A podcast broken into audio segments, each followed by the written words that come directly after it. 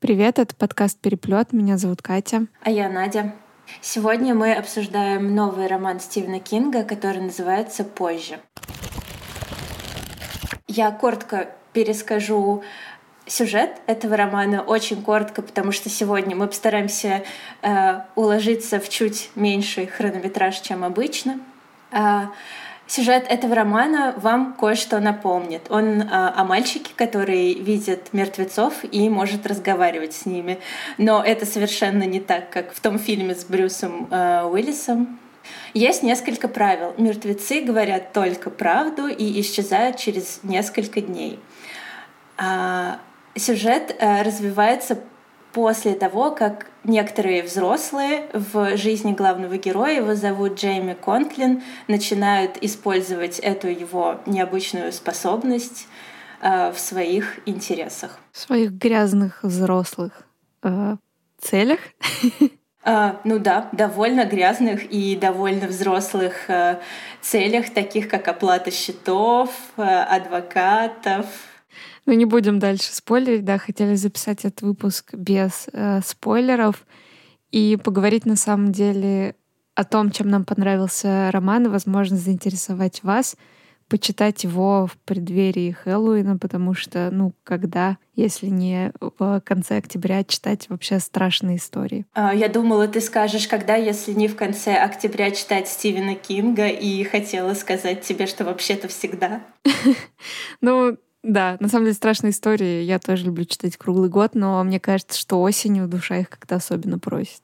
Согласна. Э, каждый раз, когда я вижу, вот знаешь, когда ветер так поднимает листья, они закручиваются в такой красивый вихрь, я думаю, что это новая классная ведьма переехала в город или что это знак, что пора прочитать Кинга. А, ну давай поближе к книге. Что тебе больше всего понравилось? А, для меня этот роман был ценен тем, что старый добрый Стивен Кинг вернулся.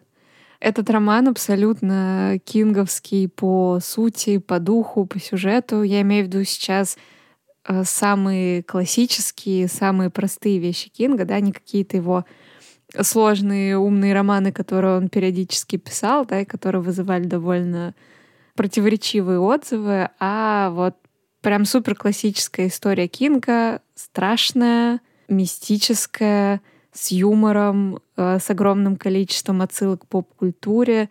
И самое ценное, что мы наконец-то находимся за Стивеном Кингом в одной поп-культурной среде, в одной временной парадигме. И если в его романах 70-х, 80-х многие вещи, на которые он ссылался, были нам непонятны, то теперь, в общем-то, нам совершенно понятно, что за сериал «Теория большого взрыва» смотрит э, Джейми со своей мамой и что за фильм с Брюсом Уиллисом имел в виду Стивен Кинг, когда писал роман позже. Ну и говоря про классического Кинга, кроме того, что он довольно простой и с отсылками к поп-культуре, я бы отдельно подчеркнула, что это роман про ребенка с суперспособностями. Кстати, да, это, знаешь, такое должно быть э, бинго Стивена Кинга. Там есть писатель, там есть мальчик со сверхспособностями. Что там еще есть? Из, э, ну, того, что мы не перечислили каких-то сюжетных клише. Ну, наверное, призраки. Это тоже довольно часто у Кинга можно встретить. А, есть даже, кстати, вот интересная штука, детский стишок, присказка, которые тоже у Кинга постоянно встречаются и в «Оно», и в «Сальм Слот», и, в общем, во многих еще других его романах. А, кажется, время поговорить про отсылки к другим э, романам Кинга, которые ты хорошо читала, поскольку недавно их читала, а я только в школе.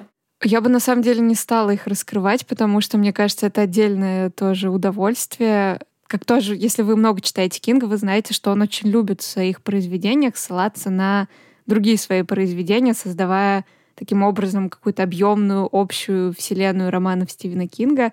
И если вы читали, по крайней мере, основные какие-то его крупные романы, то вы здесь увидите отсылки, которые, я думаю, вас приятно порадуют. Так что это я раскрывать не буду. Ну вот. А я надеялась, что ты расскажешь, потому что когда мы с тобой разговаривали просто по телефону, это было довольно интересно. Ну, тогда поговорим про отсылки к шестому чувству. Что ты думаешь по этому поводу? Ну да, нам мы, в общем-то, не зря тут несколько раз повторили одну и ту же фразу про тот самый фильм с Брюсом Уиллисом, потому что это буквально цитата из романа. Кинг прекрасно понимает и признается, что он во многом нас отсылает, да, и во многом вдохновлялся, наверное, этим фильмом.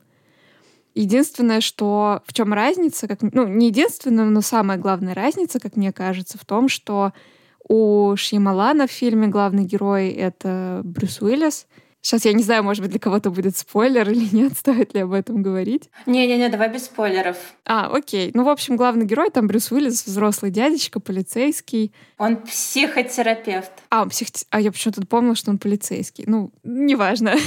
Говорю я, хотя это, конечно, важно. Так вот, э, главный герой фильма — это взрослый, а мальчик, который видит призраков, это уже такой второстепенный персонаж. У Кинга же главный герой — это, собственно, мальчик, который видит призраков. И этот мальчик нам как раз всю эту историю и рассказывает. Точнее, он уже не мальчик, он э, рассказывает историю своего детства. То есть он уже взрослый мужчина, который вспоминает э, все, что происходило с ним вот в детстве и в подростковом возрасте. И, кстати, здесь еще классно немножко спрыгну на другое, но мне очень понравилось, что он, э, рассказчик, ломает четвертую стену, то есть рассказчик прекрасно понимает, что он пишет э, произведение, которое будет читать какой-то читатель, и постоянно к нему обращается. То есть это не когда у нас какой-то просто рассказ от первого лица, да, это вот такой слом четвертой стены довольно классный, мне это очень понравилось. Прям как Дэдпул, да? Ну да. Но давай вернемся к шестому чувству. Да, я там раскрутила очень классную, как мне кажется, спираль э, поп-культуры. В общем, я читала статью про шестое чувство и узнала, что Шьямалан снимал его под влиянием «Сияния» Стэнли Кубрика, который, как известно, снят по одноименному роману Кинга. Так вот, вдохновляясь шестым чувством, Стивен Кинг написал новый роман. Все. Это просто, просто великолепно. Мне очень нравится, что Стивен Кинг это сделал. И что самое крутое, он переосмыслил шестое чувство. Во-первых, он дал личность матери э, героя, потому что в шестом чувстве э, тоже очень много внимания уделяется отношениям э, матери и ребенка, который тоже видит призраков, и ему сложно рассказать об этом маме. Но мама там просто, просто к декорации. Она только ходит и страдает по поводу того, что она не понимает, что же происходит с ее ребенком. А у Кинга, у матери появилась личность, личная жизнь, профессия. В общем, что-то такое, чего женщины э, во многих произведениях массовой культуры бывали лишены. А, да, и вредные привычки. Вредные привычки у нее тоже появились. А, во-вторых, э, мне кажется, что в шестом чувстве призраки использовались для того, чтобы нас пугать. А, это были некие скримеры, а в романе Кинга самые страшные вещи — это медицинские счета, как мы уже говорили, адвокаты и, конечно же, желание взрослых использовать талант ребенка в своих взрослых корыстных целях, вроде оплаты этих счетов, обогащения и, ну, в общем, да, как обычно, самые страшные вещи у Кинга не мистические, а абсолютно реалистичные, близкие нам. Это и делает его таким жутким. За это мы его и любим, мне кажется. По крайней мере, я так точно.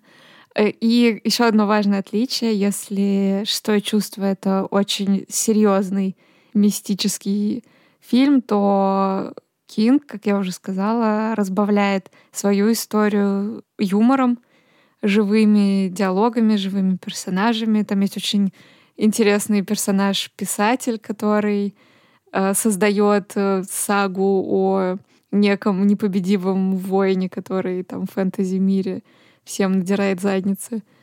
Это довольно весело. Ну и там много, на самом деле, э, кинговского юмора, который тоже делает эту историю очень легкой, очень комфортной.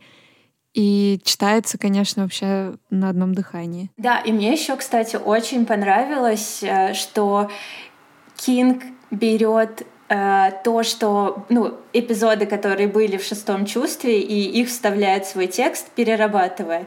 Например, э, главного героя в шестом чувстве, ой, не главного, второстепенного героя, я была уверена в детстве, что он главный герой, а Брюс Уиллис какой-то скучный дядька. Ну, в общем, мальчика в фильме зовут Кол, а, и он уже ближе к концу фильма может рассказать маме а, о том, что он видит призраков, и это происходит в сцене, где они стоят а, в машине в пробке.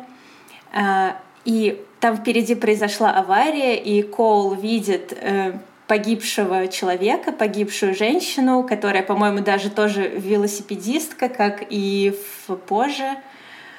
И, в общем, в позже есть толь, точно такой же эпизод, когда э, герой впервые говорит маме о своем даре, только в эпизоде Кинга он еще и блюет при этом.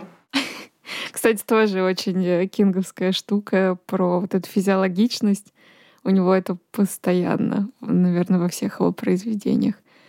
А, в общем, что сказать? Это тот Кинг, которого мы очень любим, очень ценим. Если вы так же, как и мы, любите старые романы Кинга, «Оно», я уже, мне кажется, про него упоминала, «Сияние», возможно, какие-то более простые вещи вроде дорожных работ или полицейского из библиотеки или библиотечного полицейского, я все время путаю. В общем, я думаю, что вам абсолютно точно эта история понравится. А если вы не читали до этого Стивена Кинга, то это тоже очень классный способ познакомиться с ним, тем более, что вышло в довольно неплохом переводе, а переводы старых романов Кинга очень сильно страдают. Ну да, но так как я была довольно маленькая, когда я читала их и не разбиралась, то мне было все равно. И я только недавно из каких-то срачей в интернете узнала, что, оказывается, там были плохие переводы. А, я посоветую, кстати, от себя один из моих любимых романов Кинга. Он называется «Девочка, которая любила Тома Гордона». Она про то, как девочка потерялась в лесу, и встретила монстра. В общем, советую. Но сначала позже прочитайте, поскольку э, он явно со всеми этими отсылками к массовой культуре нам гораздо ближе. Да, звучит как тоже очень хэллоуиновская тема про девочку, заблудившуюся в лесу. Я, кстати, не читала и, пожалуй, последую твоему совету. Да, скажешь потом, как тебе. Потому что я давно очень э, читала, и у меня стерлись уже воспоминания, но помню, что очень классно и довольно страшно. И довольно мотивирует, кстати, справляться с трудностями. Что ж, на этой ноте, наверное, мы тогда будем заканчивать наш э, супер короткий мини-выпуск. Э, спасибо, что послушали. Пишите нам в комментариях ваши любимые романы Кинга. Ставьте нам оценки, подписывайтесь на нас в соцсетях, нам будет очень приятно. Спасибо, что послушали. Всем пока. Пока.